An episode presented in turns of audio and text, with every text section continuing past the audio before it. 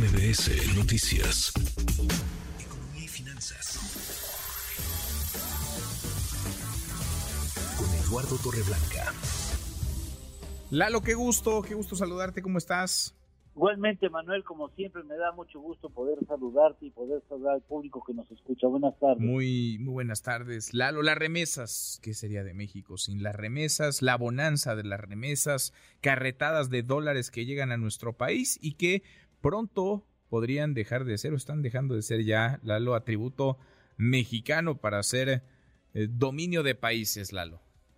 Sí, ya van llegando a la Unión Americana al menos van llegando más hondureños o guatemaltecos o salvadoreños que mexicanos. Y estos eh, centroamericanos, seres humanos de Centroamérica, van con mayor juventud que la de los mexicanos, porque los mexicanos ya no van tan jóvenes como antes, los que llegaron y se quedaron ya no son tan jóvenes, ya tienen compromisos familiares y están ya agotándose esas energías para mandar remesas al país y le doy al público algunos datos importantes. Eh, los hondureños o los mm, guatemaltecos alrededor del 40% destinan de su salario a enviar a sus familiares en sus territorios originales. Los mexicanos ya no estamos en esa tesitura, estamos, si acaso, en ritmos cercanos al 25-26% pero lamentablemente las remesas que envían esos mexicanos cada día pueden comprar menos mercancías en México. Fíjate, entre diciembre del 2020 y julio del 2023, en términos anuales, es decir, en los anteriores 12 meses, en diciembre llegaron 40.600 millones de dólares, números gruesos, pero en julio del 2023, en términos anuales, llegaron 62 mil millones de dólares. Es decir, el crecimiento de las remesas fue de 51.7% en 2.5 años. Es una bestialidad.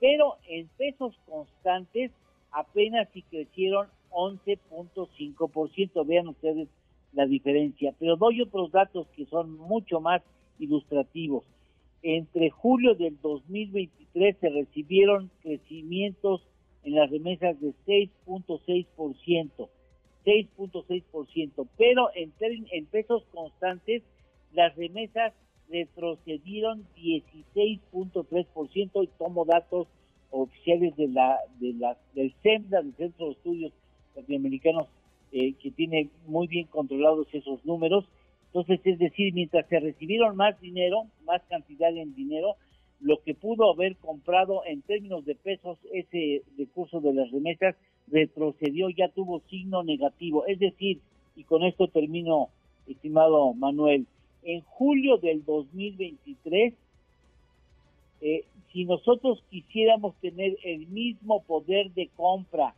de 300 dólares que se enviaron en diciembre del 2020, tendrían que en julio del 2023 haber depositado 418 dólares, es decir, para poder comprar lo mismo que se compraba con las remesas en el 2020, tuvo que haberse agregado 118 dólares más para alcanzar el poder de compra de diciembre del 2020. Esto castiga mucho el envío de las remesas. Sin duda, sin duda. Lalo, ¿tenemos, ¿tenemos postre?